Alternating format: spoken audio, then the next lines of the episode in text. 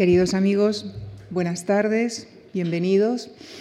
Esta tarde damos inicio a una nueva temporada de esta serie de ciclos que estamos dedicando a las ciudades de la antigüedad mediterránea con la coordinación del profesor Enrique Baquedano. En el desarrollo de este ciclo, el próximo jueves, nuestra protagonista será Micenas y en siguientes sesiones nos detendremos en Siracusa, en Ibiza, en Tusculum y en Éfeso. Y esta tarde, en la sesión inaugural, agradecemos la participación del profesor Joaquín Ruiz de Arbulo, catedrático de, Arqueología de Grecia y Roma de la Universidad Rovira y Virgili e investigador del Instituto Catalán de Arqueología Clásica. Ha investigado en profundidad las ciudades romanas de Ampurias y Tarragona, Además de numerosos artículos científicos de su especialidad, es autor, coautor o editor de en torno a una treintena de libros. Y esta tarde viene a hablarnos de Tarraco, la ciudad romana que dio nombre a una provincia.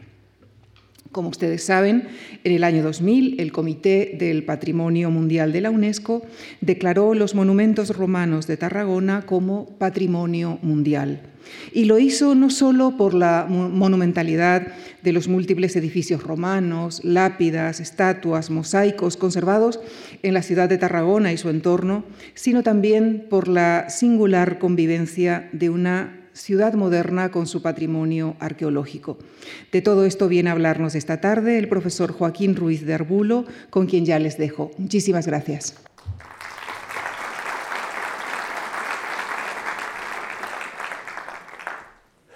Muy buenas tardes, muy buenas tardes a todos. Vamos a empezar. Tengo que hablarles de la ciudad en la que llevo trabajando 30 años ya, lo cual es una mala cosa, una mala cosa cuando dices, ahora me lo vas a resumir esto en una hora. Lo voy a intentar. Eh, y lo voy a intentar de la mejor forma posible. Espero no aburrirles. La primera foto, ya empezamos mal, resulta difícil de entender. Es un mapa, un mapa de estos de Google Earth, de esta eh, herramienta que nos permite ver la Tierra. Quiero situarles en él a la ciudad de Tarragona, mi ciudad, una ciudad, como ven, portuaria, una ciudad tamaño pequeño-medio, 130.000 habitantes. Tenemos una ciudad vecina, Reus, son dos ciudades vecinas y como tal miran cada una en la dirección contraria. Tenemos una tradicional mala, eh, digamos, relación que se remonta al siglo XIV, nada de dos días, no, no, tenemos una larga tradición que los historiadores estudiamos con interés. También tenemos el puerto, el puerto que explica la existencia de nuestra ciudad, la historia de Tarragona es la historia de este puerto, la historia de Reus también. Tenemos lo que nos da de comer, una refinería instalada en los años 60 y donde se instala una refinería acuden las empresas petroquímicas, las empresas de transformación, hasta 17 empresas diferentes, creando un importante polígono petroquímico. Curiosamente, a muy pocos kilómetros tenemos Salou, uno de los grandes centros turísticos del Mediterráneo, como Marbella, como Benidorm, solamente que aquí ya lo ven. Mm, si giras la cabeza ves las antorchas de la petroquímica funcionando. Un aeropuerto, autopistas, líneas de alta velocidad, es decir, que diríamos que vivimos en una región privilegiada. Tenemos todo aquello que hoy en día se considera necesario para que la economía productiva funcione. Normalmente es probable que lo que ustedes conozcan de eh, mi ciudad si han venido sea Salou. Salou, como les digo, es este paraíso turístico que para los que vivimos en Tarragona es difícil de entender. Tarragona es una ciudad maravillosa para vivir durante todo el año, excepto en julio y en agosto, cuando hace un clima espantoso. Y es, pero claro, las vacaciones son así, no las decidimos nosotros, y es cuando nos eh, juntamos en Salou con una enorme cantidad de población. ¿Por qué? Porque hay una playa magnífica.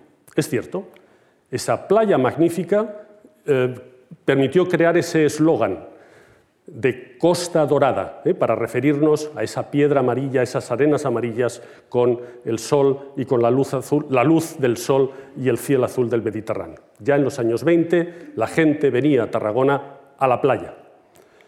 Pero también cuando los primeros turistas de inicios de siglo llegaban a Tarragona tenían que pasar por la carretera nacional, que unía Barcelona con Tarragona, y esta carretera pasaba por debajo de este monumento romano y recordaba que de alguna forma Tarragona era la romanidad. No era únicamente una playa, era una ciudad histórica. Y como ven, cuando se cruzaba por debajo del arco, la carretera, ven, era estrictamente la vía romana, eh, pues los ómnibus se paraban y se hacían la foto de recuerdo.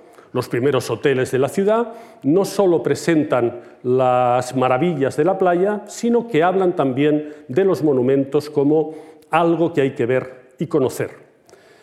Estos monumentos, como les contaba ahora Lucía, han sido reconocidos por la eh, UNESCO como Patrimonio Mundial. Pero esto es un chiste del eh, diario de Tarragona que nos habla de la otra parte de la moneda. Sí, un patrimonio mundial, pero en un momento determinado dice, bueno, quizás en Tarragona, aparte de los contenedores que tenemos para vidrio, para cartón, necesitamos uno también para restos romanos. ¿Por qué? porque da la sensación de que los ciudadanos pueden estar también un poco hartos del patrimonio. Sí, puede ser, depende. Esto es nuestro trabajo. La investigación arqueológica significa, ya lo conocen ustedes bien también en Madrid, ahora pasa en todas las ciudades históricas, significa que cuando se hacen obras hay que hacer también el seguimiento arqueológico y este seguimiento en ocasiones no es solamente para ver bellos mosaicos, sino que es para ver todo tipo de estructuras. Piensen que en los últimos, no en los últimos, en 25 años que separan 1982 del 2008, ahora ya serían 35, vean el número de intervenciones arqueológicas. Es decir, en Tarragona no paramos de excavar continuamente, lo cual en ocasiones puede ser, en ocasiones no, siempre representa una molestia, porque no siempre las excavaciones dan resultados maravillosos. ¿Qué significa esto? Pues significa que esto no lo podemos hacer porque sí, que solamente tiene sentido hacer arqueología cuando forma parte de una forma de entender la ciudad. La arqueología no es solamente hacer excavaciones o encontrar piezas bonitas que aparecen maravilloso. No, no, son archivos, le llamamos los archivos del suelo. Archivos que tenemos que documentar, sobre todo cuando tienen que ser destruidos por las construcciones. Y eso nos lleva a un modelo de ciudad o un modelo de ciudad histórica. Yo represento de alguna forma, por ser profesor de la universidad, la investigación. Mi función consiste en entender y en estudiar la ciudad antigua, pero yo solo no puedo hacer nada. Hace falta otros compañeros que se preocupen de la conservación, restauración. Si aparece un monumento y ese monumento comienza a erosionarse, ¿quién lo cuida? ¿Quién sabe qué materiales hay que cambiar o cómo se hace? Y por último, ¿para qué investigo o para qué cuido los monumentos si el público, ustedes, no los pueden disfrutar? Por lo tanto, tenemos que lograr, le llamamos el triángulo del buen funcionamiento, esto que ahora se llama con un nombre horrible, Smart Cities, bueno, entiéndanme, nombre horrible, nombre inglés. Hablamos de las ciudades inteligentes, las ciudades en las que merece la pena vivir. Es verdad que cuando pasamos revista a los grandes monumentos de Tarragona, pues mm, nos damos cuenta de su importancia. Un paseo por Tarragona nos muestra eh, que los restos romanos perduran en la ciudad y en sus alrededores en un estado, casi les diría, y en algunos casos lo verán, intactos. Vean, por ejemplo, esta imagen de una cantera romana en la cual de verdad el tiempo parece haberse detenido cuando penetras en su interior. Esta es mi ciudad, tal como es ahora. Los urbanistas, los arquitectos y los historiadores a esto le denominamos el tejido urbano. La ciudad es un ente cambiante, los barrios van cambiando, una casa se derruye, se hace nueva, se hace una nueva calle, surge un nuevo barrio. Ustedes que viven en Madrid, ¿qué les voy a decir de cómo ha cambiado Madrid en los últimos 50 años? Pero, ¿cómo podemos estudiar la ciudad? ¿Qué es nuestra función? Bueno, entendiendo que el tejido urbano se puede leer. ¿Cómo? Pues, por ejemplo, recorriendo la cartografía. Esta es la Tarragona del siglo XVIII, una ciudad rodeada de baluartes que tiene su origen en una eh, primera y pequeña ciudad medieval. Esta es la ciudad del siglo XII, la ciudad del siglo XIV, esta es la ciudad que llega hasta el XVIII y luego aquí falta ese ensanche urbano que luego veremos del siglo XIX. Una ciudad que siempre fue un puerto, Todas la razón de esta ciudad tan fortificada consistía en proteger ese puerto, ese puerto estratégico. Y esta sería una herramienta que tenemos para poder ver o para poder ver conjuntamente la ciudad antigua, en este caso la ciudad del 18, con la ciudad moderna. Estas son herramientas que nos vienen muy bien cuando tenemos que hacer seguimiento arqueológico, porque como ven yo aquí puedo prever dónde va a salir un baluarte. ¿eh? Tenemos ya recursos infográficos para poder hacer una arqueología preventiva, porque recuerden, nuestra finalidad al hacer esta arqueología es eh, estudiar los restos antiguos antes de que sean destruidos por parkings, que es nuestra gran maldición, entre comillas, por cualquier tipo de obras o por nuevos edificios. Tarragona como ciudad histórica, como les decía, desde siempre ha tenido conciencia de que aparte de esa ciudad fortificada o de esa ciudad medieval, había algo que venía de atrás. Ese algo era tan importante que cuando en el siglo XVIII eh, la ciudad contrató a un ingeniero para que eh, llevar el agua potable a la ciudad. Tarragona en verano siempre tenía problemas del agua. Este ingeniero, ¿qué hace? Recorre los acueductos romanos, se da cuenta que uno de ellos se puede poner en funcionamiento y lo vuelve a poner en funcionamiento. Los primeros arqueólogos de España son ingenieros. Los ingenieros que trabajando en las minas, que trabajando haciendo las nuevas obras públicas, las nuevas carreteras del eh, Reino de España, se dieron cuenta que cuando estaban en mitad de la meseta en los montes de Soria y buscando la mejor cota para poner una nueva vía, pues esa vía ya existía y era una vía romana que había quedado sin funcionamiento. Bueno, pues este ingeniero de, en 1713, aparte de hacer su trabajo, se dedicó a recoger, como ven, lápidas romanas cuidadosamente em, eh, rotuladas y nos muestra, por lo tanto, esa pasión por lo antiguo. ¿Qué quiere esto decir? Pues que antes de esa ciudad medieval, de esa ciudad fortificada de época moderna o de esa ciudad contemporánea, existió una primera Tarragona, pero una primera Tarragona de la cual no tenemos planos, de la cual tenemos que llegar a investigar cómo era. Y eso lo hacemos mediante la metodología arqueológica, mediante las excavaciones y mediante los estudios de los materiales. ¿Por qué Tarragona, ciudad romana? ¿Cuál era la importancia? Les he puesto un título muy rimbombante. ¿eh? quizás he pecado de orgulloso, ¿eh? pero bueno, es cierto. Tárraco, la ciudad que dio nombre a una provincia. Los romanos llegan a Hispania para echar a los cartagineses, los echan y a continuación crean las provincias para administrar eh, sus conquistas. Eran muy simples poniendo nombres, la Hispania de aquí, Citerior, y la Hispania de allá, Ulterior. En cada una de ellas crean unas vías de penetración, en la Citerior el Valle del Ebro y desde Valle del Ebro el salto al Duero, que llevaba hasta Porto, ya tienes, puedes cruzar la península, y en la ulterior el Valle del Guadalquivir, perdón, que lo estoy situando mal, con Córdoba y desde allí a las Lusitanias, recuerden las guerras de Viriato, y el objetivo final en ambos casos, como ven, era muy simple. Era el oro de León y de Galicia, era llegar a la mítica tierra galaica. En mitad, los pueblos que se oponían, como los numantinos, eliminados. Augusto hace la gran reforma de las provincias hispanas, la bética, que la tienen aquí en la parte inferior, ya ven, fíjense qué diferencia la aglomeración de ciudades. Qué montón de ciudades tremendos y en cambio fíjense cómo aquí el urbanismo es mucho menor. La Citerior es gobernada desde Tarragona. La Citerior era una provincia inmensa, ahora lo veremos. La Bética se controlaba desde Córdoba, pero además se creó un lejano oeste, una tierra de oportunidades. Era la tierra más lejana, a la cual más difícil era llegar, pero donde había tierra para todos porque era la zona menos urbanizada, la Lusitania, con capital para soldados. ¿Quién va a lo más lejos? En este caso, los veteranos de las guerras cántabras, que fundaron la ciudad de los veteranos, que es lo que quiere decir emérita, ¿eh? ciudad de los emeriti, de los veteranos, la actual Mérida. Desde Tarragona se controlaba una provincia inmensa. ¿Y cómo lo podían hacer?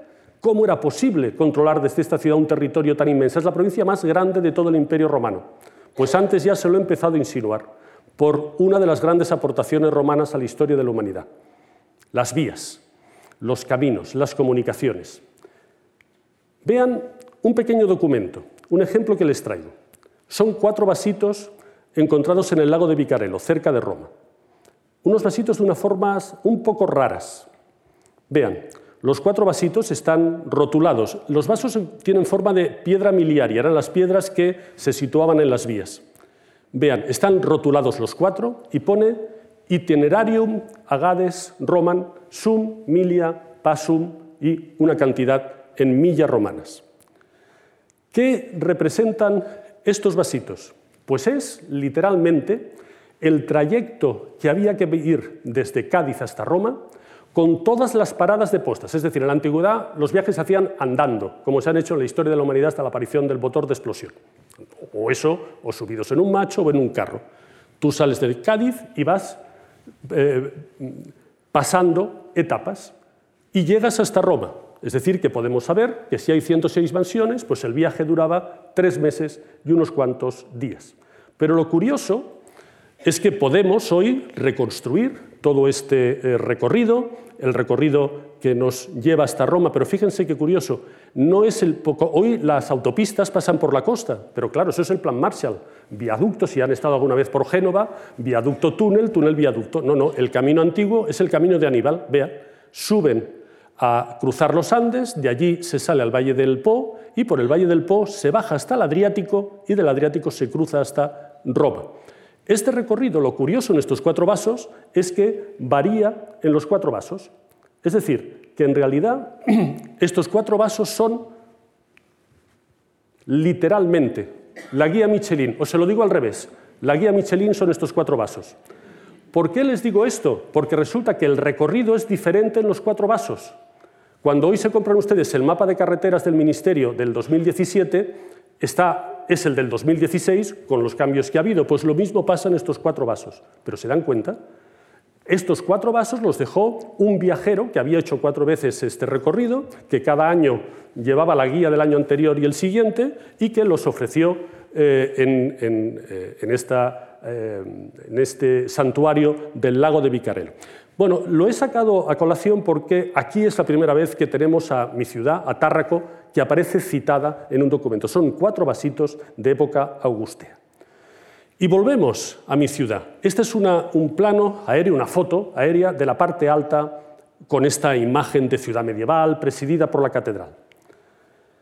Esta sería la imagen de toda Tarragona, como les decía antes, en el siglo XII y en el siglo XIV. Esta es la Tarragona que llega hasta el siglo XVI.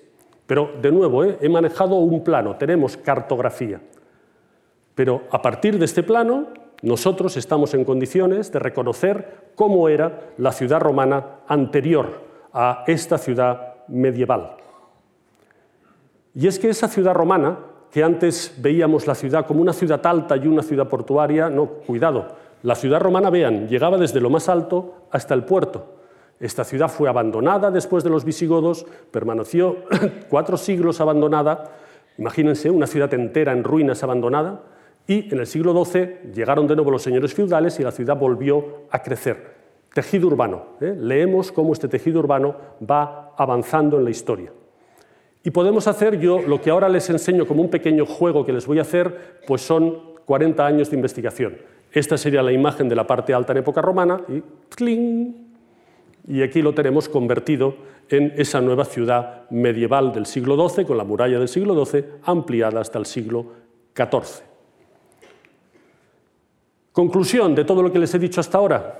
Si yo o ustedes tienen que, con unos amigos o cenando en familia esta noche, definir la ciudad histórica, les proporciono con la autoridad que me da mi cargo académico esta definición que les brindo. La ciudad histórica es una cebolla.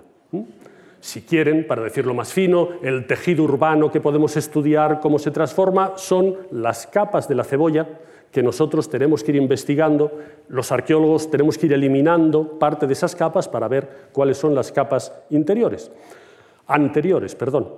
Y lo cierto es que tenemos que fijar una estrategia para convivir con el pasado, porque convivimos con el pasado. Es una foto de los años 50, pero ya ven que para jugar al fútbol en Tarragona pues, se pueden aprovechar los restos romanos para hacer las porterías. Cuando vemos los edificios de Tarragona, tienen un aspecto raro, ¿eh? el tejido histórico. Todo esto es un muro romano, pero aquí tenemos un beaterio del siglo XII, con una transformación del siglo XVI. ¿eh? Podemos ir viendo cómo la ciudad se va transformando. Ese es nuestro trabajo. Cuando los restos romanos son tan impresionantes como los de mi ciudad, es eh, inútil pensar que pueden ser destruidos. ¿Por qué no son destruidos? Porque es que son demasiado impresionantes, el esfuerzo que hay que hacer para destruirlos hasta la aparición de la pólvora era tal que era mucho más sencillo convivir con ellos. Y ahora les voy a ir mostrando ejemplos de lo que les digo. Cuando empezamos a coger nuestra piel de la cebolla de esta ciudad histórica y le quitamos las capas, nos damos cuenta que las primeras capas de época romana están conservadas intactas. Y cuando les digo intactas, pueden ver esa escalera. En Tarragona ustedes pueden pisar exactamente donde pisaba, donde pisó un romano hace dos mil años. Y eso no deja de ser eh, una oportunidad. Nuestro trabajo de cada día no es tan hermoso, no descubrimos escaleras romanas cada día. Lo que hacemos es hacer ese seguimiento, esas 1.400 excavaciones, las controlamos de una forma conjunta y este sería un plano con los restos antiguos que han surgido de esas excavaciones. Pero claro, esto en sí mismo no sirve para nada. Bueno, es útil para saber qué ojos si voy a construir en esta parcela porque al lado han aparecido restos. Pero yo aquí no puedo terminar de entender la ciudad. Hace falta algo más. La primera cosa que tenemos que hacer es eh, un inventario lo que llamamos una carta arqueológica. Todas nuestras grandes ciudades, Madrid entre ellas, como no, Alcalá, Segovia, Toledo eh, y todas las ciudades históricas de nuestro país tienen estas cartas arqueológicas de todos los monumentos que han sido estudiados. Pero recuerden, Tarragona, solamente en los últimos 20 años, 1.200 intervenciones eh, que ha habido que catalogar. La siguiente etapa es darnos cuenta que ese tejido urbano lo tenemos que explicar. Aquí tenemos un recurso simple, un dibujo tipo cómic, en el cual vemos cómo la ciudad actual se superpone en los restos de la ciudad romana. Lo mismo a un nivel más técnico, en un dibujo arquitectónico, pues lo que aquí vemos en colores más grises, el plano de fondo, esto es la catedral actual, y lo que ven marcado sobre esa catedral actual es el templo romano, templo que fue desmontado enteramente, el templo de Augusto, de mármol blanco de Carrara, y en su lugar se construyó la catedral. Nosotros vamos recogiendo, recuerden el mapa anterior, esos pequeños datos y los ponemos en conjunto. Y a partir de ahí intentamos entender cómo fue la ciudad antigua. Actualmente disponemos ya de nuevas herramientas de dibujo, que yo les iré mostrando, que nos permiten ya, puedo recurrir a una maqueta, recuerden que les he enseñado también una foto de una maqueta, ahora ya podemos utilizar estos medios infográficos en tres dimensiones que son muy útiles, porque, vean, vamos a poder viajar por la ciudad. Yo puedo acercarme, yo puedo buscar un punto, como es ese que les señalo aquí, estamos en el foro bajo, y de repente yo puedo meterme en ese foro bajo. Esto lo verán, ahora es muy normal verlo por documentales de televisión, pero lo que es muy importante es que esto nunca puede ser solo un ejercicio de diseño, porque todo esto son unos programas de dibujo que casi les diría que funcionan solos. No es trabajo de un ilustrador. Aquí lo que hay son 40 eh, años de investigación de mi generación, que hemos heredado otros 40 de la generación anterior y así siguiendo en el pasado. Esto es lo que me gustaría que ustedes entendieran a través mío hoy. No es mi investigación, yo solamente soy un compañero más que junto con otros trabajamos con lo que otros compañeros han estado haciendo. Podemos, gracias, repito, a estos nuevos dibujos, acercarnos, hacer propuestas para entender cómo eran los edificios. Esto es la basílica jurídica, la podemos romper, podemos ver el interior. Y cuando vemos allí los restos monumentales, pues podemos, de nuevo hago este pequeño juego, que sencillo parece, pero una vez allí nos ayuda a entender que este lugar donde estoy no es una plaza que da la sensación, sino que lo que pasa es que era un edificio cubierto del cual falta el techo. Esta era la gran basílica jurídica, la gran... Estos son los tribunales centrales de la provincia. Si alguien que viviera en la zona del Madrid romano tenía un conflicto, acabaría en este edificio buscando que el gobernador eh, viera su caso. A esto se dedica mi grupo de investigación.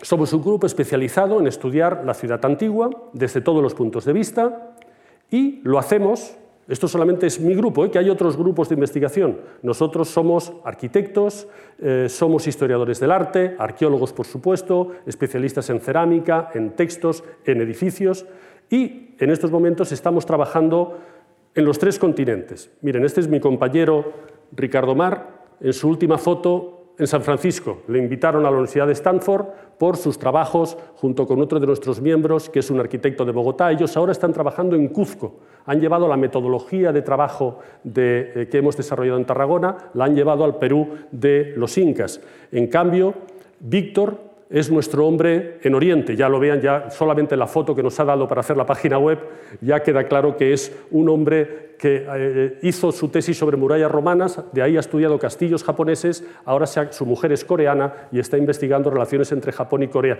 Bueno, seguramente sus nietos eh, son también así. Estamos realmente en un mundo global. Ya no podemos investigar solo mirando, eh, mirándonos el problema de nuestra ciudad y eso, la verdad es que cuando logras participar en estos grupos es tremendamente enriquecedor.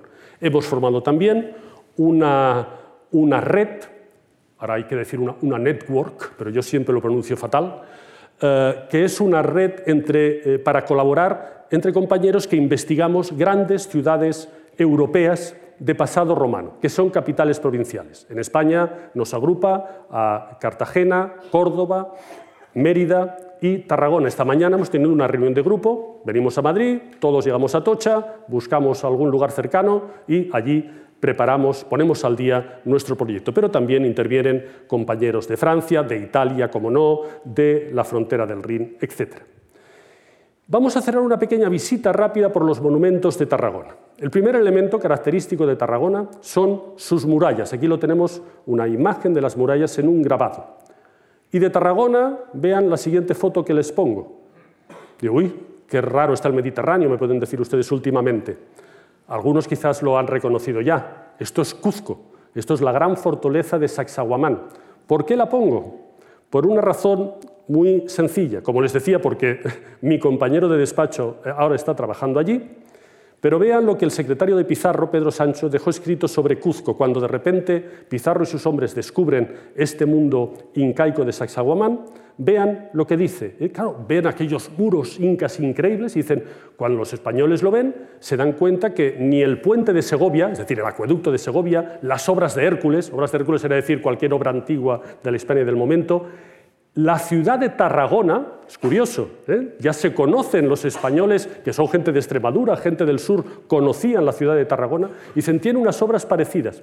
Una de las cosas curiosas de esta frase es que eh, esta descripción de Pedro Sánchez es la primera descripción escrita del Perú, es decir, la estudian los niños en las escuelas. Y cuando han venido compañeros de Machu Picchu a, que estudian Machu Picchu, que estudian Cuzco, a seminarios en España, todos conocen Tarragona porque eh, era la primera referencia que ellos tienen. Bueno, tenemos cómo la antigüedad pasa de continentes. Estas son las murallas de Tarragona, con una primera forma de pensar en ellas. Bueno, hay una muralla más antigua, las murallas ciclópeas, y luego unos sillares de época romana. ¿Quiénes serían esos cíclopes? Bueno, pueden ser unos íberos, aquí tenemos otros lienzos, siempre sobre una base de cíclopes, pero vean qué curioso. Siempre hay un elemento que permite avanzar la investigación. Un día determinado, una de las torres de la muralla, con este lienzo que se le pegaba, un convento de monjas de clausura había detrás y de repente, oh Dios mío, se acaba el mundo. Una especie de terremoto, se produjo un derrumbe de la muralla. Vean el detalle, la Madre Superiora por la mañana con el arquitecto municipal viendo la magnitud del desastre. Imagínense el susto.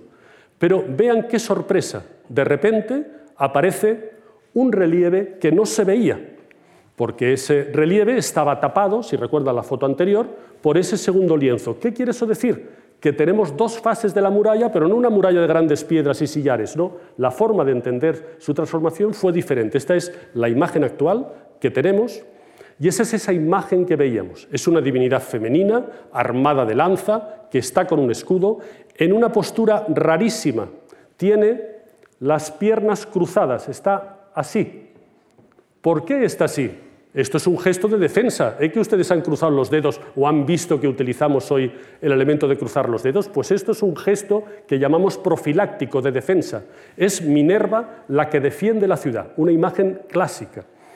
Esta torre se data en los inicios de la dominación romana, cuando llegan los escipiones o poco después, en época de Catón. Estamos a finales del siglo III a.C. Hoy podemos saber que este relieve se sitúa en esta torre, encima de ese listel que pueden ver aquí, y podemos reconstruir que en realidad eh, el relieve tenía debajo una gran inscripción pintada. Al estar pintada se ha perdido totalmente. Quizás una invocación a Minerva. Minerva es Custo Surbis, la diosa que defiende la ciudad. Pero vean qué casualidad.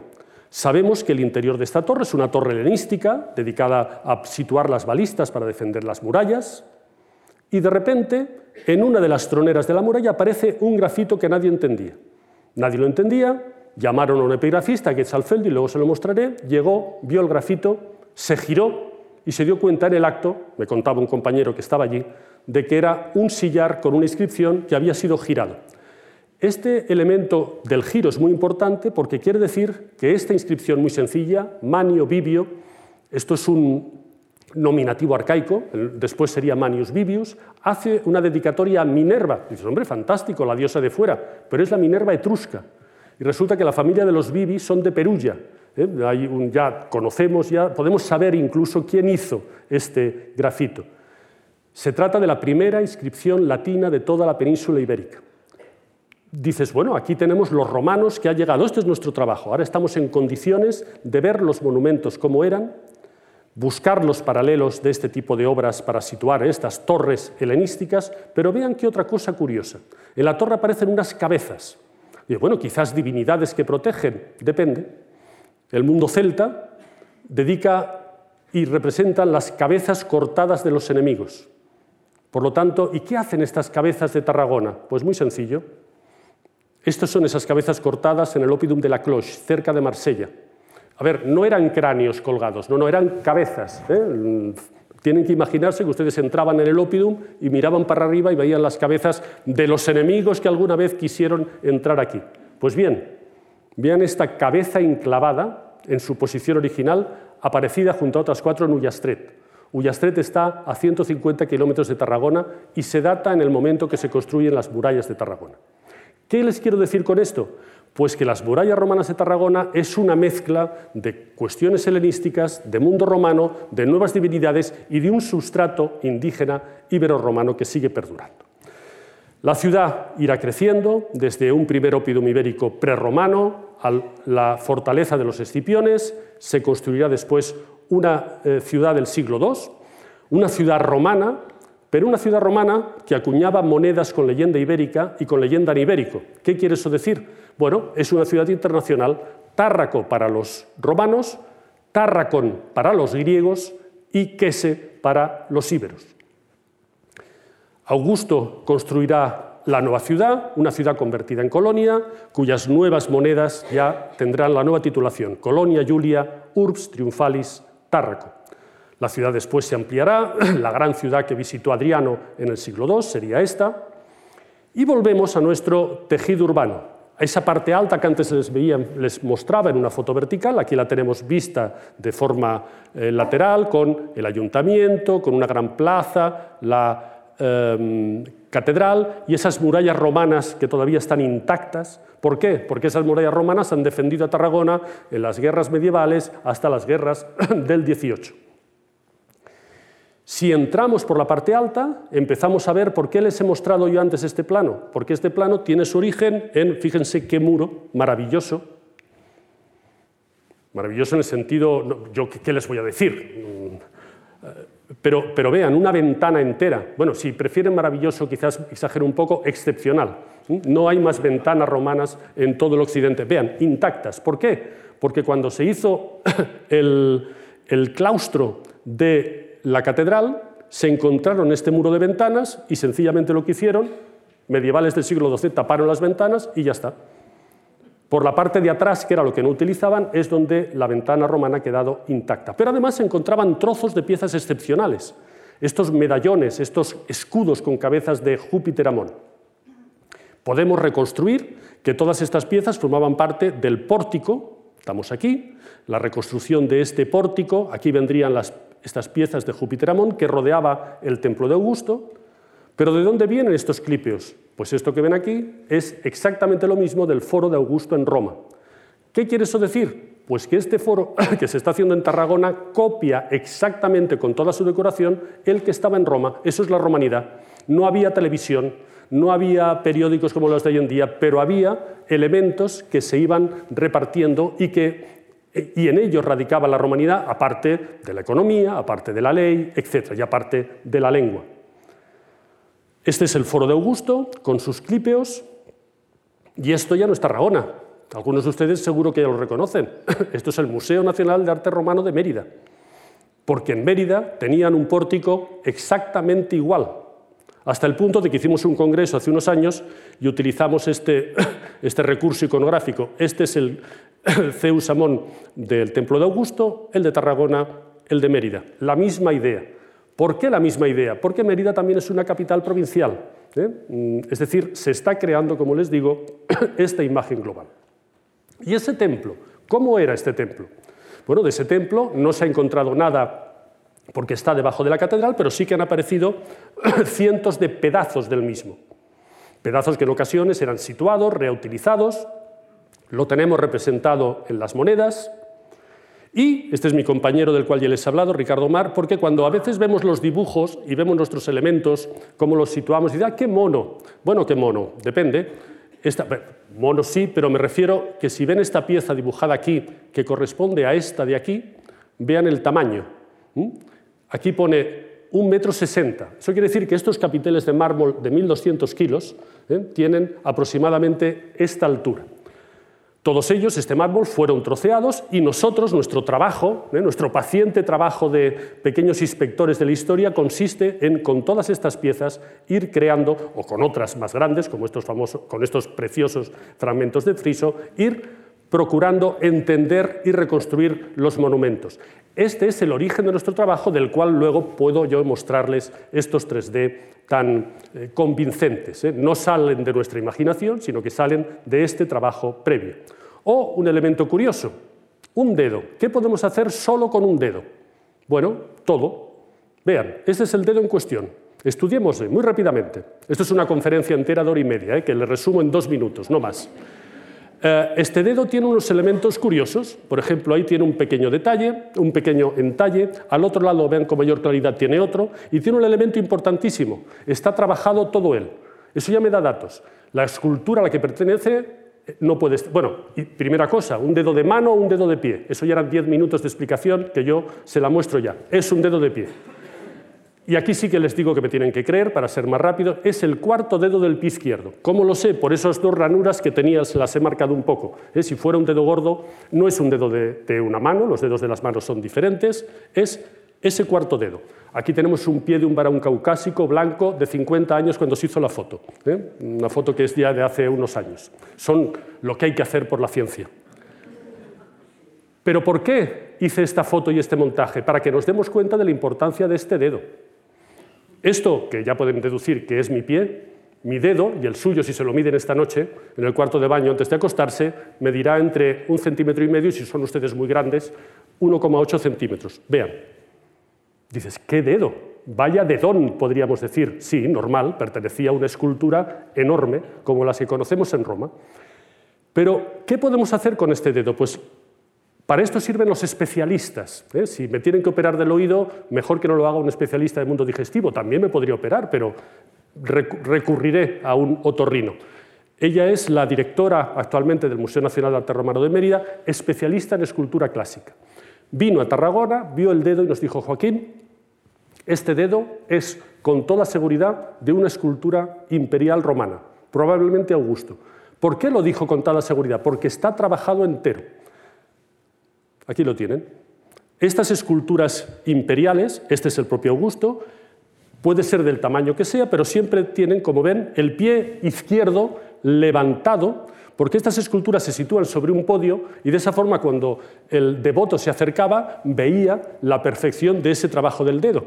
Y dice, bueno, ¿y este ya puede ser Augusto? No, puede ser en realidad cualquiera de los emperadores. Solamente aquí tienen un ejemplo de que este es el, coloso de Constantino que hemos visto en la imagen anterior.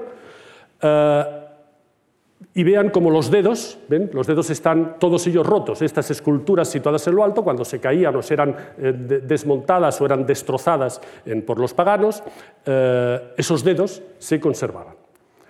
Esta es la escultura de culto, la estatua de culto del dios Augusto en el interior de su templo tarraconense, y con este dedo podemos llegar a saber que ese pie medía un metro y que por lo tanto esta escultura medía casi seis metros de altura, de mármol de Paros, una pieza colosal, como las de Roma, ese es el nivel, situada en el templo.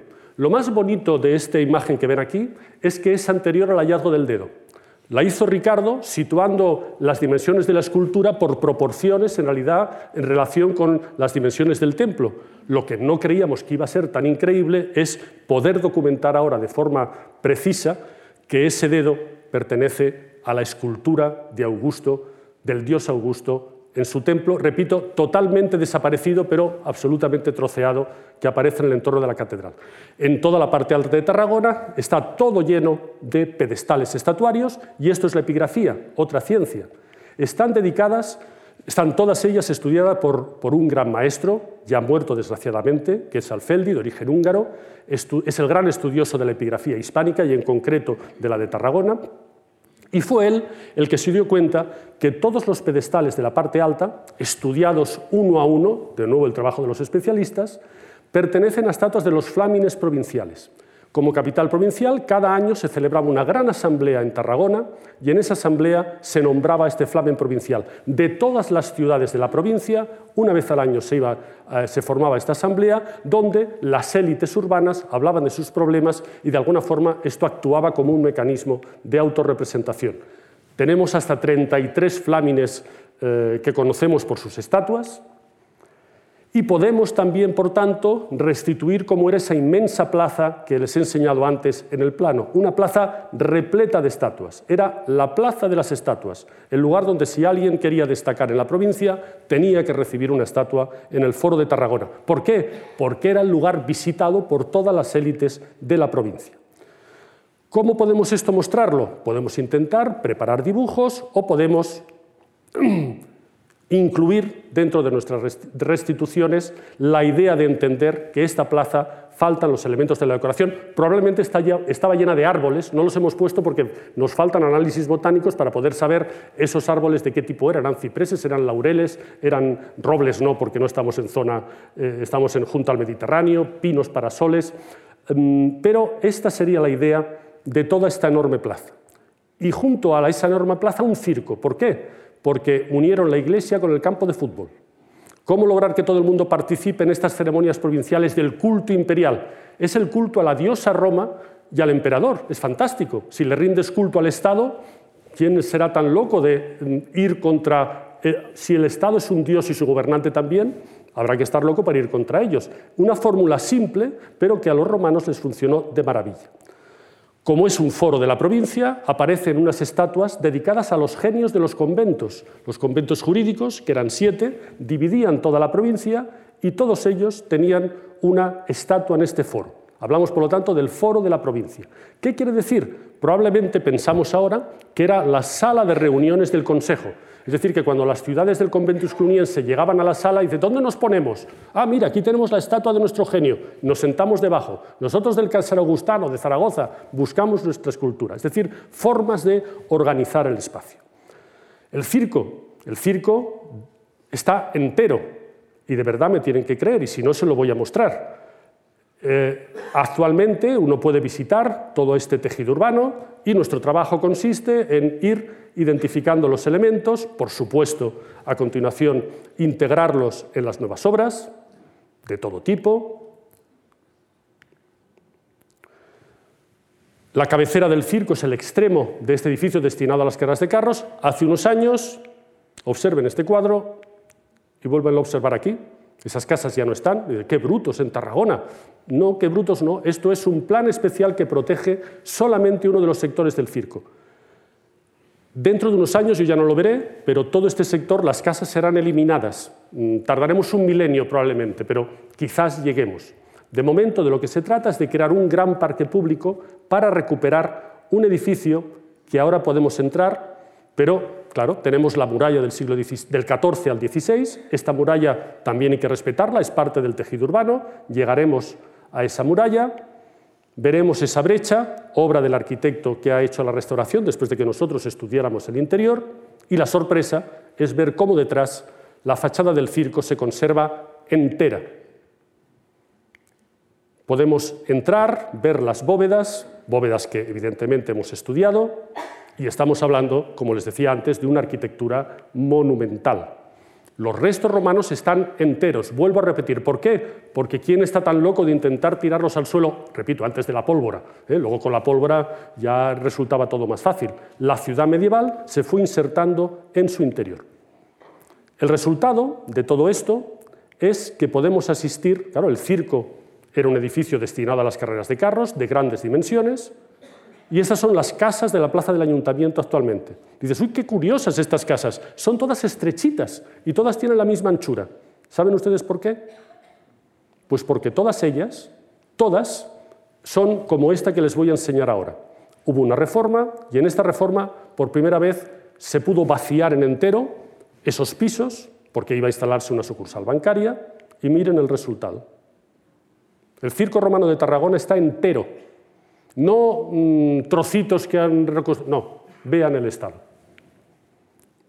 ¿Eh? Esta sería la lógica de cómo en el circo se sitúan las casas encima, es decir, en Tarragona se vive en el interior de un circo romano literalmente. Y bueno, esa, eh, mm, eh, oficina bancaria se pone, no todo el mundo es feliz, lo tengo que reconocer, el director de la oficina tiene el despacho allá arriba, mm, bueno, a veces hay que pegar unos, ciertos peajes en el proceso.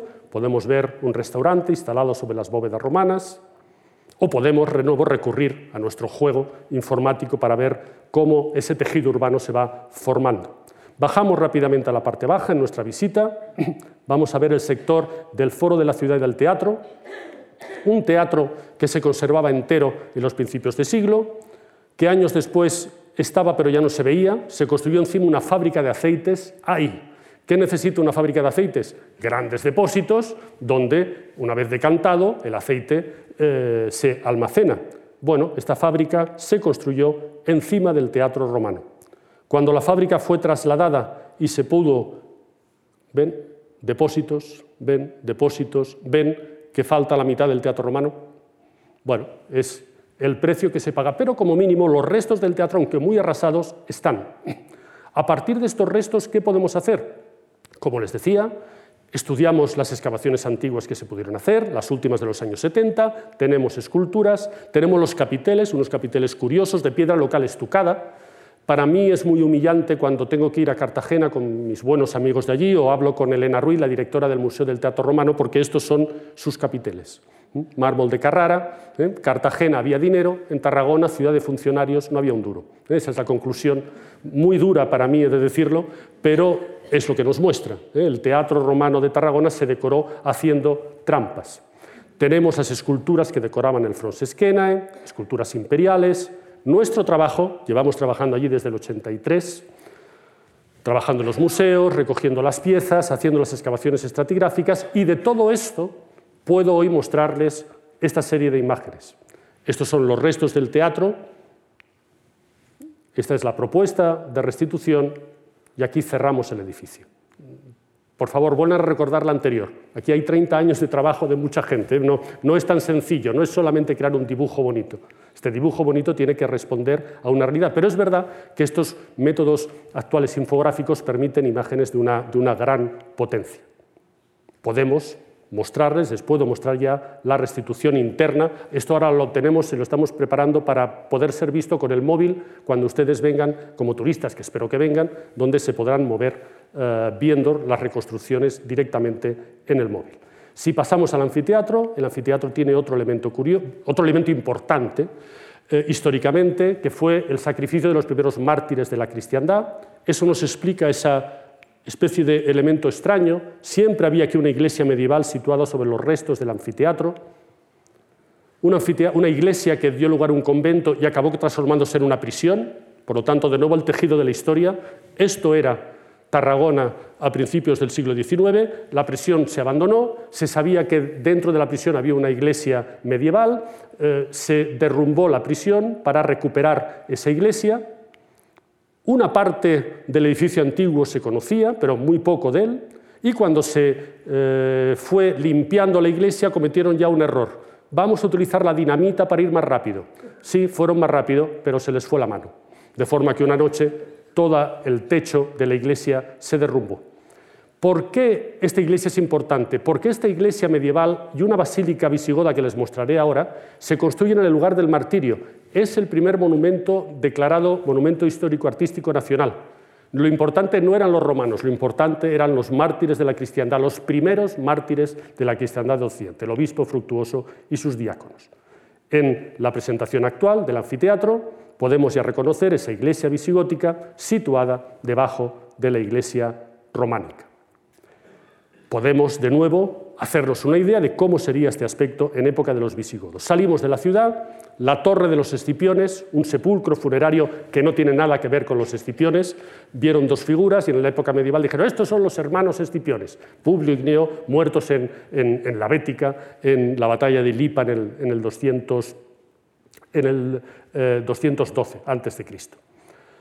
Una torre que aparece en los grabados, y una torre, les muestro a mi, a mi, a mi, alumno, tengo que decir, él es arquitecto, tiene su formación arquitecto, ha hecho la tesis doctoral con nosotros y se lo muestro porque es que son sus dibujos. Yo no sé hacer estos dibujos, lo cual es muy humillante. ¿eh? Yo dibujo a mano y ahora estos jóvenes saben utilizar, esto se llama la ortofotogrametría. Coge una cámara digital, hace mil fotos, y su ordenador, trabajando solo durante tres días, luego hace este montaje. Esto es un plano, es decir, esta imagen que ven no es una fotografía. Una fotografía, como saben, tiene puntos de fuga, se deforma, no. Esto está, es orto, está corregido y esto es el material que nos permite hoy, bueno, ver la imagen de cerca, ver que hay una inscripción que decora la torre. Bueno, esa inscripción la podemos restituir y es más, esa torre la podemos proponer su reconstrucción y si no discutimos que el color nos hemos equivocado, no tenemos que romper los vegetales, que es lo que hacíamos en mi época. Era muy doloroso equivocarte porque oh, he tardado tres meses en hacer este dibujo.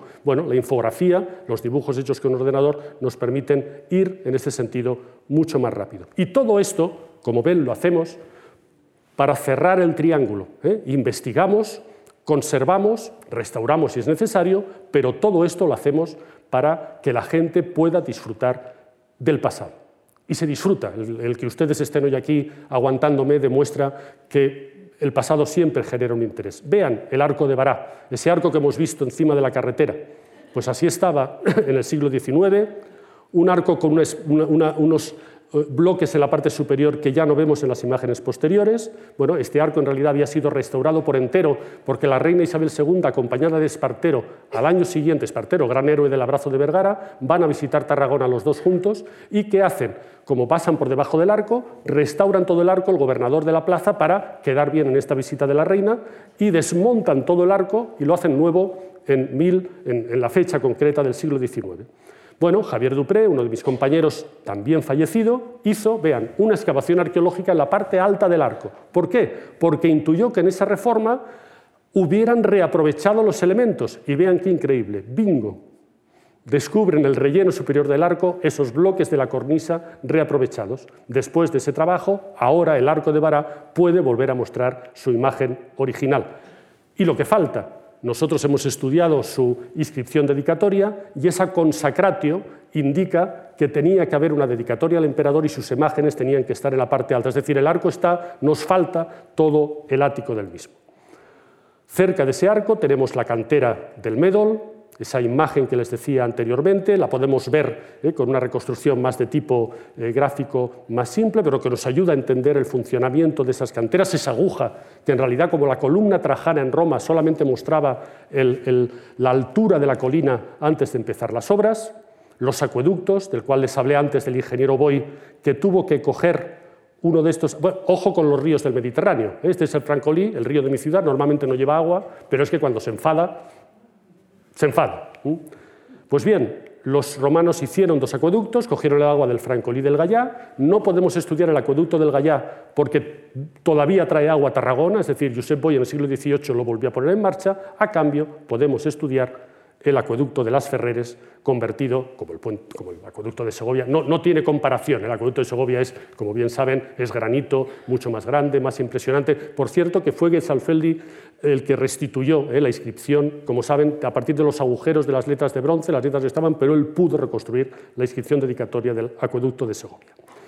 Voy avanzando las grandes villas romanas del entorno de la ciudad, con sus hallazgos, Esta es la villa del Smuns, una villa en la cual de repente nos aparece una pintura que nos habla del dueño de la villa, un tal Habitus, y lo curioso es que de este señor, que aparece aquí construyendo una fuente, tenemos su sello. Y en su sello dice que se llama Caius Valerius Habitus de Augustóbriga. Augustóbriga es muro de Ágreda, en la provincia de Soria. Aquí tienen la primera casa de un turista.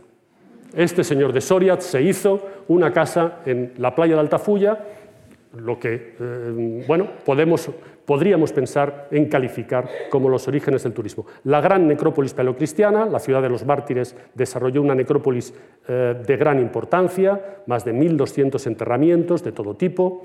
Vamos avanzando para poder concluir en hora, siempre en torno eh, al martirio de San Fructuoso y un último monumento maravilloso también, cerca de la ciudad, una pequeña torre, una casa de campo, una casa de campo habitada por una familia y la señora de la casa, ahora tengo que acercarme, cometió un error que ustedes no deben cometer, se puso a hacer reformas. Eso que de vez en cuando nos entra como una... No, esta cocina ya no puede ser. La señora se puso a hacer reformas y horror, miren lo que salió. Pone a cambiar el techo de la casa, un techo que era abovedado, y de repente aparecen unos angelotes que le miran. Pobre señora, ya se quedó sin cocina, sin casa mm, en los años posteriores. A cambio de eso, apareció un monumento único en Occidente, una cúpula decorada con un mosaico polícromo, fastuoso, que fue estudiada con sumo detalle por investigadores alemanes del Instituto Arqueológico Alemán en Madrid. Es una institución a la cual Tarragona debe eh, gran parte de lo que hoy sabemos. Nosotros lo que hoy sabemos es porque hubo esta generación anterior de la que antes les hablaba que nos hizo el camino más simple. Y vean de qué estamos hablando. ¿eh? Un mosaico absolutamente excepcional, con una serie de, eh, de, una escena de una cacería, con imágenes de resurrección. Y vean, este documento que les muestro es ¿y cómo se restaura un mosaico tan grande? Bueno, pues primero hay que hacer un pequeño estudio previo. Vean, esto es lo que yo sabía hacer, ¿eh? lo que me enseñaron a hacer precisamente los dibujantes alemanes del, arqueológico del Instituto Arqueológico Alemán de Madrid. Nosotros dibujábamos a mano, pero para hacer, vean, es una cuadrícula, toda esta cúpula enorme se ha cuadriculado para dibujar todas las imágenes a escala 1-1. ¿Y por qué esto hay que hacerlo? Luego se reduce para lograr eh, este gran montaje, porque para hacer la restauración, primero tengo que lograr hacer, eh, conocer cuáles son los elementos que realmente se conservan. Y por eso la restauración es tan cuidadosa como ven, ¿eh? lo que no se conoce no se conoce, lo que se conoce y podemos reconstruir se hace de una forma muy, muy sencilla, con unos tonos grises. Bueno, investigar importante, conservar, restaurar también lo es. Este sería el dueño de este mausoleo, paso esta parte, los trabajos que ahora estamos haciendo, y la última inscripción de la Tarragona romana.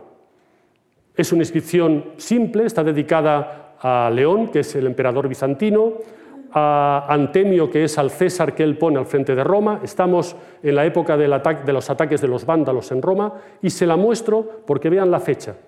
Estamos en el 470 aproximadamente. Tan solo cinco años después, Eurico incorpora la Tarraconense al reino visigodo de Tolosa y al año siguiente el Érulo Doacro depone a Rómulo Augusto, el último emperador, y manda a Bizancio las enseñas imperiales. ¿Qué quiere eso decir? Pues que mi ciudad, durante 700 años, que es la misma mm, distancia temporal que existe entre el siglo XIII y hoy en día, fue una ciudad romana. El latín entró a Hispania por Tarragona y esta es probablemente, iba a decir la última, no, no, ahora en estos momentos no estoy seguro si es la última inscripción romana, digamos una de las últimas inscripciones del Imperio Romano en la península ibérica. Muchas gracias.